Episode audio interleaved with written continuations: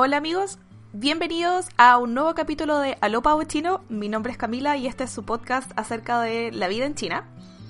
Muchas gracias a las personas que escucharon el primer capítulo. Escuché todas sus sugerencias y espero ponerlas en práctica en los próximos capítulos. El día de hoy vamos a hablar de un tema que me sugirió mi amigo Ale, que es la censura en China. Así que vamos a hablar de qué está censurado en China, qué no está censurado en China y cómo es posible que yo, viviendo dentro del país, pueda aún así postear en Facebook, Twitter y en todas las otras redes sociales que están bloqueadas dentro del país. Cuando hablamos de la censura en China o del gran cortafuego, esto no siempre fue así. Antes de 1997, que es cuando el Ministerio de Seguridad Pública da a conocer los lineamientos de censura del Internet, podían usar Internet como personas completamente libres los servicios fueron siendo baneados de a poco, a veces por algunos meses, y de repente ya dejaron de funcionar para siempre. Hablemos de qué cosas están baneadas en China, qué está prohibido de decir en el Internet. De partida, cualquier cosa que vaya en contra del partido y del sistema de gobierno que tienen acá. Está prohibida la pornografía, la violencia y apostar.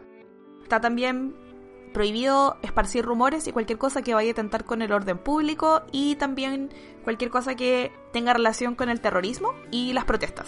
Como pueden ver, son cosas súper amplias, pero también son súper obvias cuando pensamos en el tipo de gobierno que tiene China. Ahora voy a dividir esto en dos temas. Uno, las redes sociales y dos, todos los productos audiovisuales, porque ambas tienen diferentes tipos de censura y les voy a hablar un poco de las cosas que han pasado en el último tiempo redes sociales, como saben acá, los chinos tienen su propia versión de WhatsApp, de YouTube, de Netflix, de todo. Todas las cosas que nosotros tenemos, los chinos las tienen, tienen más de una versión y están hechas para el público chino. Las aplicaciones acá son una pesadilla. Tienen muchos botones, muchas cosas que se mueven, muchas opciones y son súper, súper confusas si no estás acostumbrado. Una vez que ya te acostumbráis como al caos, ya sabéis dónde encontrar las cosas que queréis, pero al principio es muy complejo adaptarse cuando uno viene de aplicaciones que apuntan a ser más minimalistas, con colores oscuros. Es complejo. Pero eso es el tipo de aplicaciones que pega acá. ¿Qué cosas censuran? Todo lo que ya dije anteriormente es censurado en las redes sociales. Por ejemplo, hay cosas que tú no puedes decir en WeChat, no solo en como en tus moments, que es donde uno postea fotos, videos, etc., sino también en tus chats personales. Todo eso está monitoreado no directamente por el gobierno, pero sí por la aplicación. ¿Cómo funciona esto? El gobierno da estos lineamientos de censura, pero cada aplicación tiene que hacerse responsable de esta censura. Entonces, en China hay empresas que se dedican a censurar. Las aplicaciones contratan estos servicios de censura de estas third parties, ¿cachai? En donde tienen equipos que están dedicados a censurar diferentes cosas en las aplicaciones. También se hace censura a través de censura automática, pero hay muchas cosas que es difícil de pillar si las ve una máquina, pero son obvias si las ve una persona. Entonces por eso se usan los dos tipos de censura. ¿Qué cosas han censurado en el último tiempo?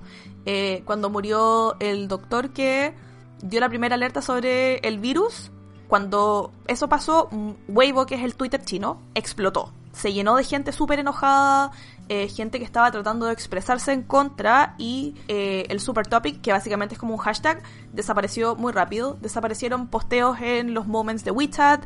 Entonces, como ven, la censura es bastante rápida dependiendo de lo que está pasando.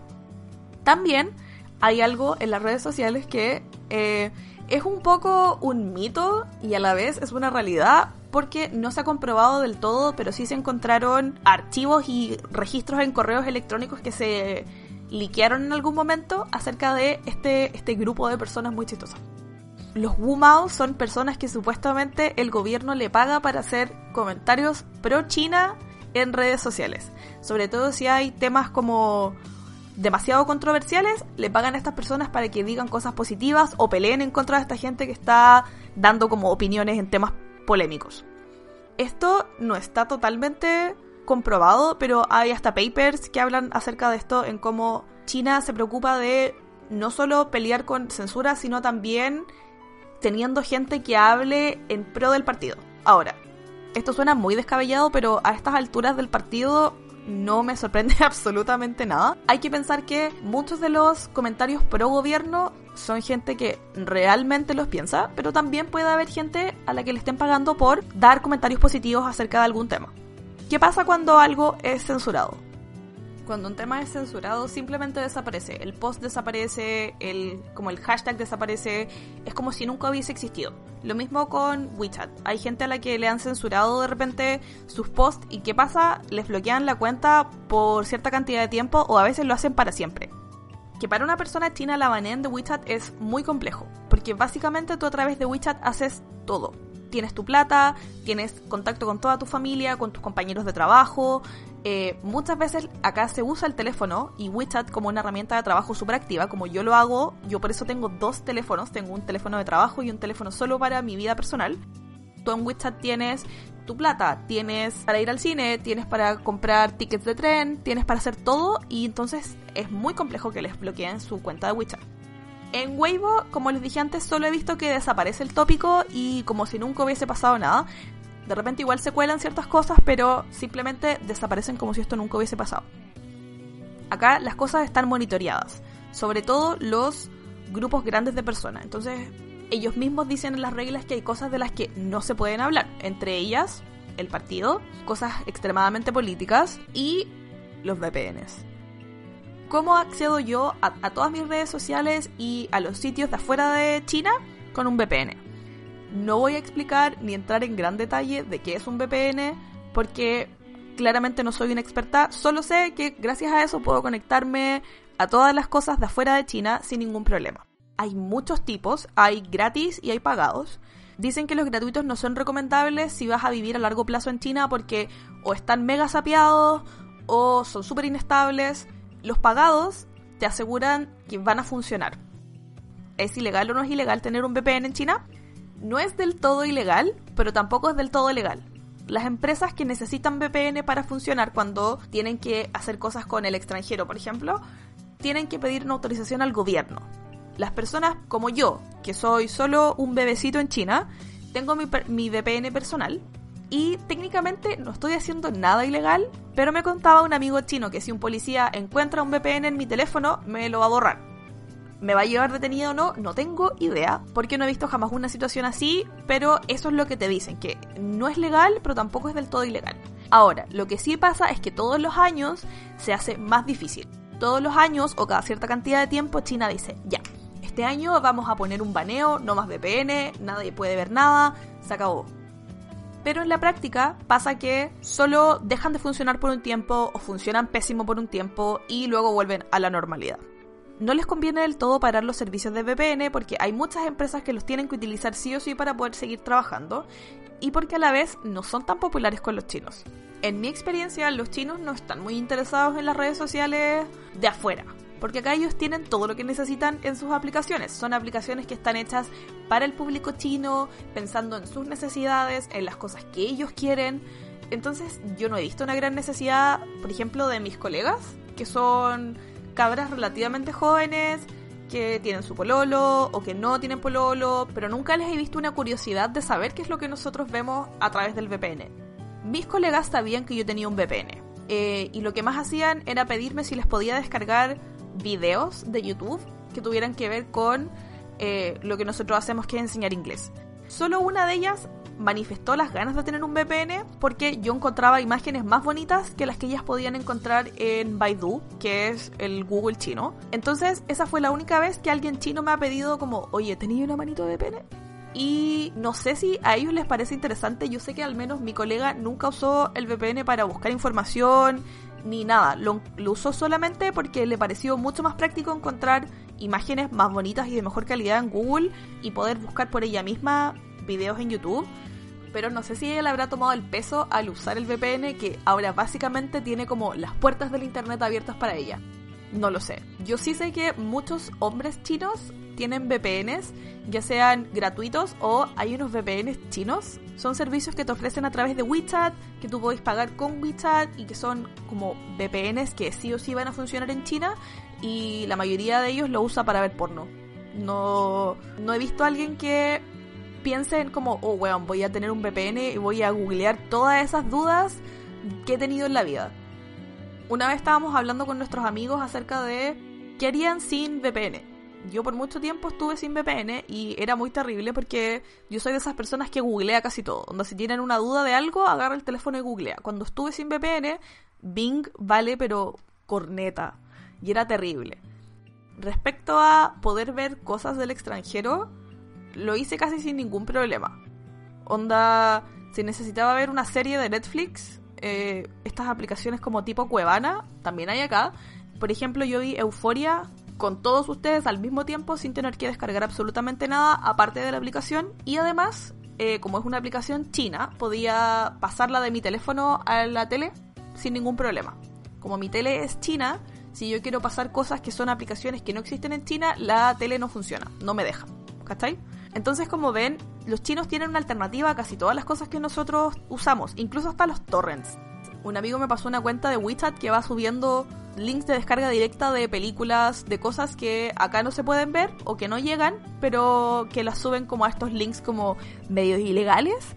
Yo quedé en shock, no pensé que alguien haría eso en China, sobre todo con algo como películas, pero fue bacán saber que al menos existen las posibilidades de hacerlo.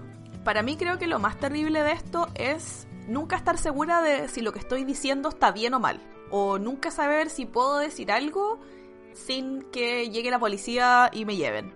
¿Cachai? Yo no suelo comentar mucho en redes sociales chinas. La verdad, para lo que más uso Weibo es para ver informaciones de mis chinos y tratar de participar en cosas. En el reality que estaba viendo el año pasado, todas las semanas sorteaban entradas para ir al, al show. Entonces, todas las semanas yo trataba de postular y de ganarme cosas, etc. Nunca gané, claramente. Pero lo intenté y también lo uso para informarme de cosas, onda para saber qué está pasando en el mundo chino, porque como yo les dije, yo no tengo tele china y aunque tuviera tampoco la podría entender. Entonces igual me gusta estar atenta a lo que está pasando, porque obviamente vivo acá y me gusta mantenerme informada, pero me pasa que nunca sé si lo que estoy diciendo está bien o mal, y pensando que en mi contrato de trabajo dice que yo no puedo decir nada en contra del gobierno, eh, siempre está como ese miedo de que voy a decir una palabra mal y cago todo acabo de ver los trending topics de Weibo y son básicamente todos relacionados al virus. Hablan de Italia, hablan de algún Wuhan, hablan de que están cerrando fronteras en otros países, hablan de la fruta. Quizás van a detener las importaciones o exportaciones de fruta, quién sabe, todavía no lo reviso. Solo hice una traducción de lo que me sale en la app, que es como lo que está siendo más comentado en el momento. Bueno, eso pasa con las redes sociales y así es como yo aún entro a todas mis redes sociales de forma normal gracias al VPN y así es como funciona la censura en las redes sociales. Hablemos de los productos audiovisuales. Acá hay un ente gubernamental que regula no solo las películas que entran, sino todo lo que se produce en el país y básicamente cualquier cosa que vaya a ser dado, ya sea en la televisión o a través de aplicaciones de video hay muchas cosas que están prohibidas y que van más o menos de la mano con lo que está censurado en Internet, pero estas cambian mucho más a menudo y cada vez les van agregando o sacando cosas nuevas. ¿Qué cosas están sí o sí prohibidas en los filmes? La difamación de cualquiera de los líderes del partido, de la policía, de la seguridad nacional y cualquier cosa pública está prohibido la pornografía y cualquier cosa que remotamente tenga que ver con sexo está baneado. Es decir, cualquier cosa que tenga que ver con tener sexo, eh, cambiar esposas, que pasa mucho en los dramas de época, y cualquier cosa que sea como sensual, intimidad, aparte de estos besos fomes que se dan, nada se puede hacer cualquier tipo de ideología religiosa, espiritual, reencarnación, brujería, también está completamente baneado. Y excesivo horror, sangre, violencia, muerte, destrucción, también está baneado. Esto nuevamente es súper amplio, pero va cambiando con el tiempo. Hay muchos casos que se dieron entre el año pasado y este que tienen que ver con dramas y con realities que se estaban grabando en China. Y que debido a la respuesta del público tuvieron que o cambiar la regulación o adaptarla porque de verdad generó mucha controversia en las redes sociales chinas. Acá hay realities de absolutamente todo. Hay los típicos de idols que son de talento, hay de rap, hay de competencias random, pero también hay realities en donde llevan a los idols de viaje. realities donde llevan a los idols a trabajar en un restaurante en otro país. Hay de todo. Hay uno donde trabajan como en una florería. A ese nivel de una cantidad enorme de reality shows que salen todo el año. Que censuraron el año pasado. Yo a principios de año estaba esperando este reality de idols, que es un reality de talento en donde entran 100 tipos y tienen que competir para terminar formando parte de un grupo que se lanza y tienen promoción, etc. Y esta era la continuación del que yo ya había visto estando en Chile, así que lo estaba esperando, qué bacán, porque lo filmaban relativamente cerca de donde yo vivo, voy a poder ir a verlo, no sé qué, etcétera, bacán. Y se estaba demorando mucho en salir, pero no daban ninguna respuesta. La cosa es que cuando salió, le habían cambiado el nombre y le habían, entre comillas, cambiado el foco al reality. Ya no solo era de chicos compitiendo para terminar en un grupo de idols, sino era jóvenes esforzados estaban luchando por su sueño y que a la vez leían libros y se los recomendaban a la gente que estaba viendo el reality. Era muy extraño. De la nada pasaba que estaban ensayando o estaba pasando algo dentro del, del capítulo y pasaban a el momento cultural en donde hablaban de libros y de los valores y la juventud. Me sacaba mucho de onda cuando pasaba eso porque de verdad no era algo que esperaba. La cosa es que en redes sociales se dieron cuenta que este cambio había sido muy última hora. ¿Por qué? Porque en el primer capítulo, donde estaba el logo y el nombre antiguo, salía todo borrado. Y además todos los hombres del capítulo que usaban aros los tenían borrados en postproducción. Y esto continuó durante el resto del reality. Todos los que usaban aros se los borraban, todos los que tenían pelos de colores extravagantes se los editaban de una forma así pero brutalmente horrible cuando venían las promociones por ejemplo, se hacían la presentación de una canción y el participante tenía el pelo así rojo fuego, si este mismo participante tenía que hacer un comercial, en el comercial aparecía con el pelo o hecho así en postproducción muy malo o le ponían como esos sprays que tiñen encima, pero era muy horrible, era muy muy notorio. Esto también pasó con el reality Rap of China, que es básicamente un reality de hip hoperos, porque el gobierno dijo que no iba a permitir ninguna cosa relacionada al hip hop, sobre todo respecto a la imagen de los raperos, onda como tatuajes y más rudos, y el tipo de letras que hacían, que, claramente no van muy alineados con eh, lo que el gobierno quiere para la juventud en China. Eso es algo de lo que el gobierno está muy preocupado, que lo que muestran en la televisión y en los realities, que sea positivo para la juventud, ¿cachai? Acá los realities históricos son muy famosos y hay muchos. Y justo en ese entonces estaba dando uno y la gente se enojó caleta porque de un día para otro pararon la producción y les dijeron, mira, esto no puede seguir así porque los vamos a banear por las siguientes razones. Una de las razones era porque se estaban, entre comillas, burlando de periodos históricos de China. Dos, porque muchos de ellos tenían escenas sensuales. Y tres, porque estaban promoviendo un estilo de vida que no era el que quería el gobierno chino. Es decir, una vida de lujo, de, de mujeres, de tener más de una esposa, no sé exactamente qué es lo que no les gusta de eso. Hasta el día de hoy no sé exactamente cómo algo que yo sé que es ficción va a afectar lo que yo quiero en la vida real, pero bueno, eso sucedió. Al final se llegó a un acuerdo en donde, ok, no los vamos a banear, no los vamos a parar del todo, pero todo lo que va a pasar en los programas lo tienen que reportar de antemano y tiene que ser aprobado para que lo puedan dar, ¿cachai? Si no, simplemente a mí me da mucha risa que ellos censuren este tipo de cosas porque de verdad siento que no tiene ningún sentido. Que no muestren hombres con aros, que no muestren gente con tatuajes, con pelos de colores, no tiene absolutamente nada que ver, pero acá eso es muy mal visto. Yo durante un tiempo tuve el pelo morado, yo tengo tatuaje en el brazo y la gente me miraba muy feo.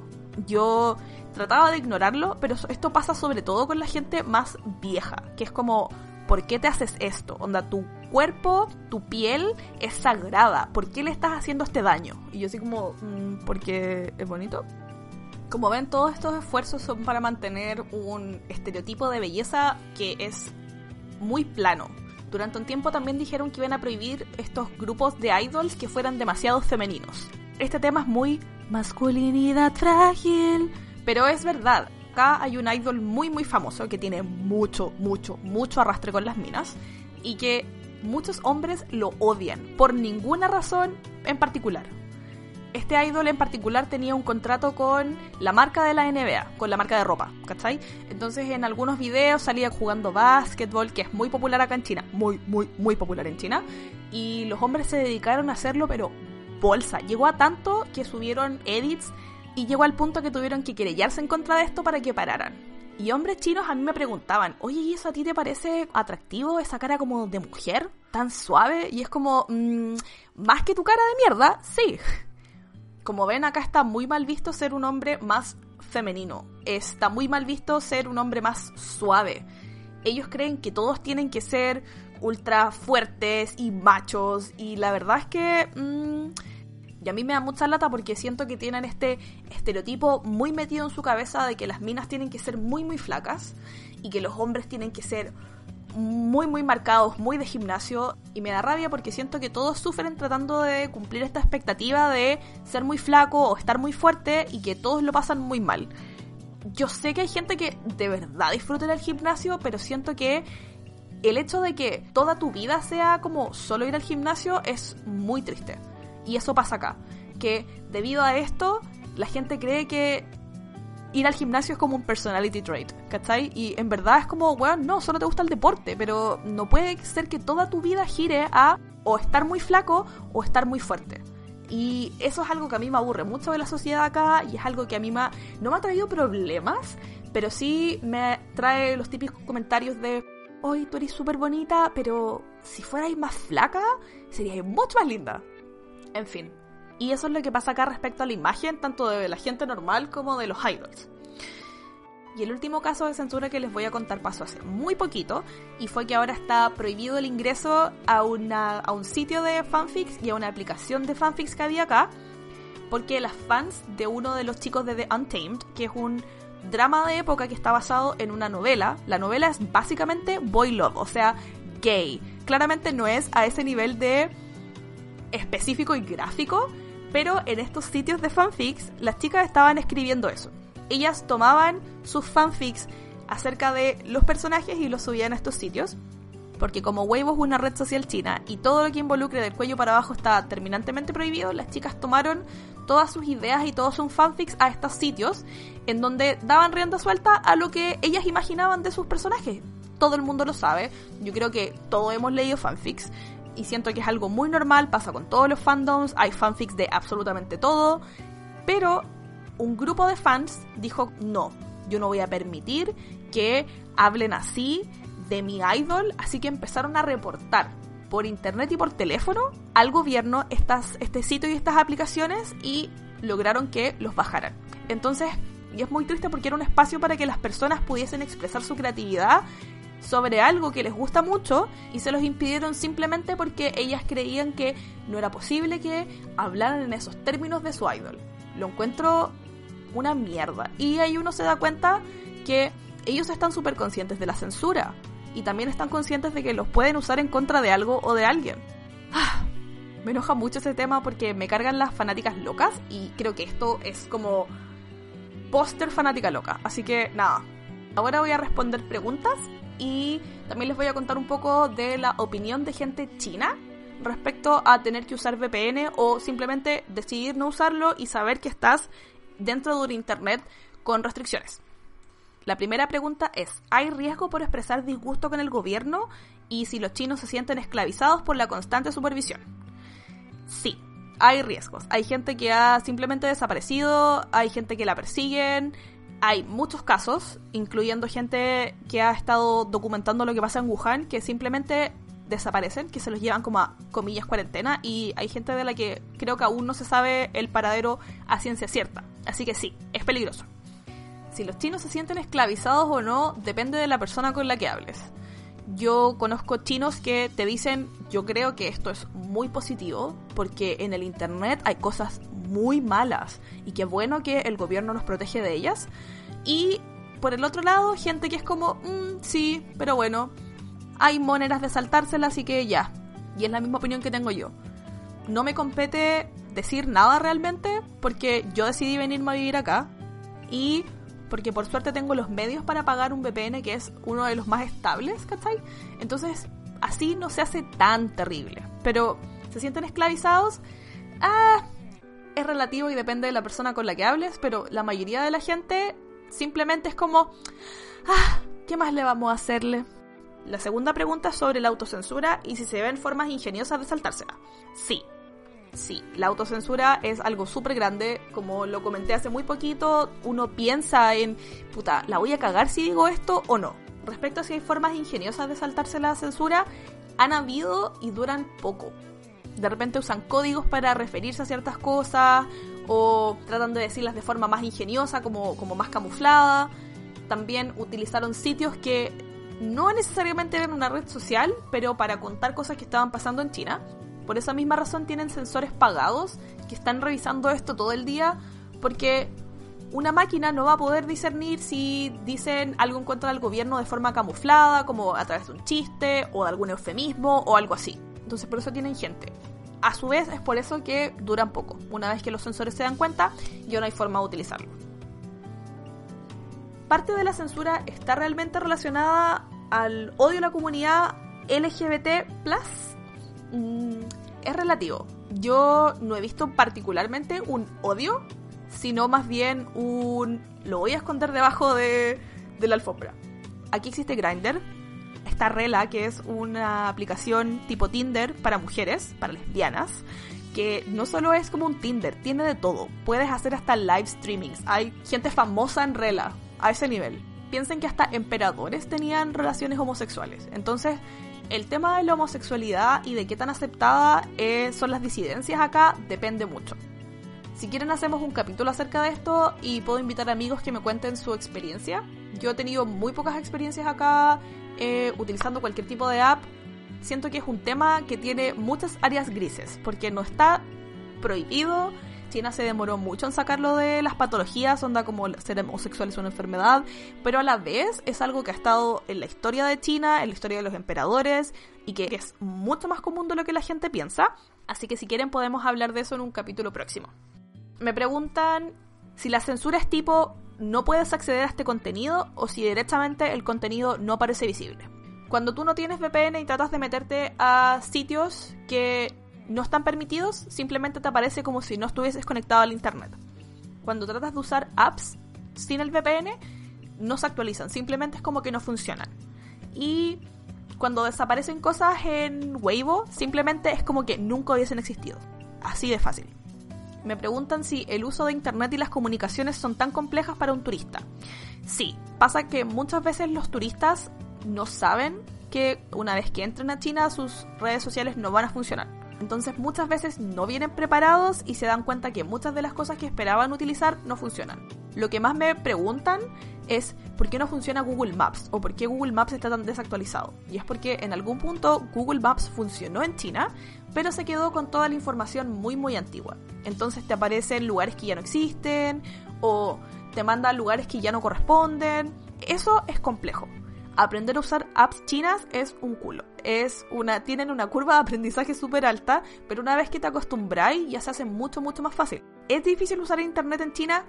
Yo diría que sí, porque claramente está todo en chino, muy pocas de las cosas ofrecen traducción, incluso tu computador, si tú compras un computador acá con Windows, va a venir con el Windows en chino y no viene una opción para cambiarlo a inglés o cualquier otro idioma, tienes que bajar un paquete extra.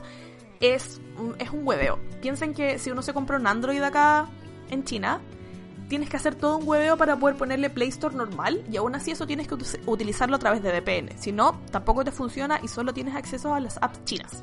Así que cualquier turista que venga, les recomiendo, si vienen por poco tiempo, descargar VPNs gratuitos. De lo contrario, si vienen por más tiempo, les recomiendo sí o sí invertir en un VPN, porque si no, les va a pasar lo que me pasó a mí por un tiempo.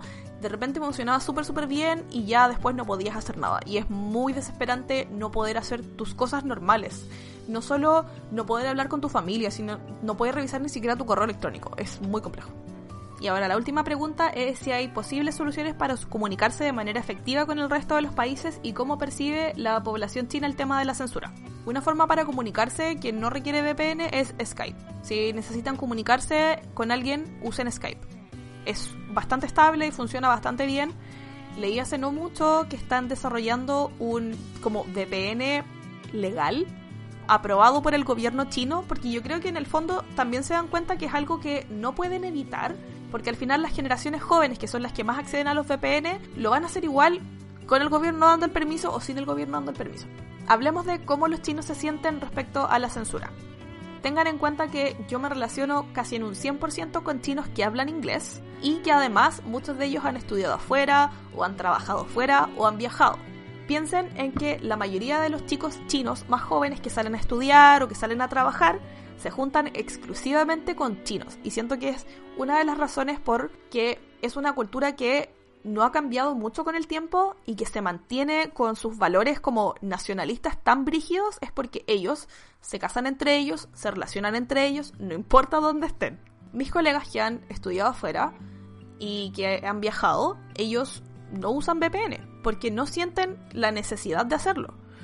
Lo que me contaba un amigo es que hay que pensar que sí, acá mucha de la población tiene acceso a Internet, muchos de ellos tienen acceso a teléfonos con Internet, pero ellos no conocen mucho del mundo exterior. Me contaba que solo el 1% de la población tiene pasaporte para que vean cuánta es la cantidad de gente que viaja y sabe que afuera de China hay un mundo por explorar. Cuando uno le pregunta a los niños más chiquititos dónde quieren ir de viaje, ellos te mencionan lugares de China. Ellos aman mucho a su país y muchos de ellos consideran que es lo mejor que hay y que para qué salir si adentro ya tienes todo lo que necesitas. Eh, de esa misma forma, amigos que tienen VPN los usan para ver YouTube o Netflix o cosas que no son tan fáciles de encontrar acá o quizás para encontrarlas sin censura. Así como hay películas que no llegan. Por ejemplo, el Joker no llegó a China. Simplemente no llegó. Y la única forma de verla para nosotros es descargarla usando un VPN. Tomando en cuenta estos dos datos, que los chinos en general se terminan relacionando solo con chinos no importa dónde anden, y que muy, realmente muy poco de la población ha salido afuera y considera que hay como un mundo por explorar, muchos de los chinos están ok con la censura. Mucha gente considera que está bien, que es básicamente el gobierno cuidándolos, y la otra parte de la gente dice como, mm, al final te acostumbras a vivir con ello. Un amigo nos contaba que él recuerda cuando el Internet se podía usar como de forma libre y los baneos a ciertos sitios venían por algunos meses, pero al final sí es algo que no has utilizado siempre. No es algo con lo que te criaste, simplemente no te importa mucho porque no te afecta realmente. Y para los chinos que vuelven, usualmente lo usan para poder seguir estudiando, para bajar papers y ese tipo de cosas que también no están permitidas acá. Así que eso, yo pensé que iba a encontrar como mucha más resistencia al tema o que los chinos iban a tener una opinión mucho más fuerte al respecto, pero en general están como acostumbrados. Ahora sí en las redes sociales se ha visto mucho más chino enojado y dispuesto a decir algo en contra, de dar su opinión al respecto y sentir que el gobierno les ha fallado de cierta forma o que sienten la necesidad de decir que el gobierno está haciendo algo mal. Y es porque esta crisis ha sido muy cuática para todos. No solo para las empresas, sino también para la gente.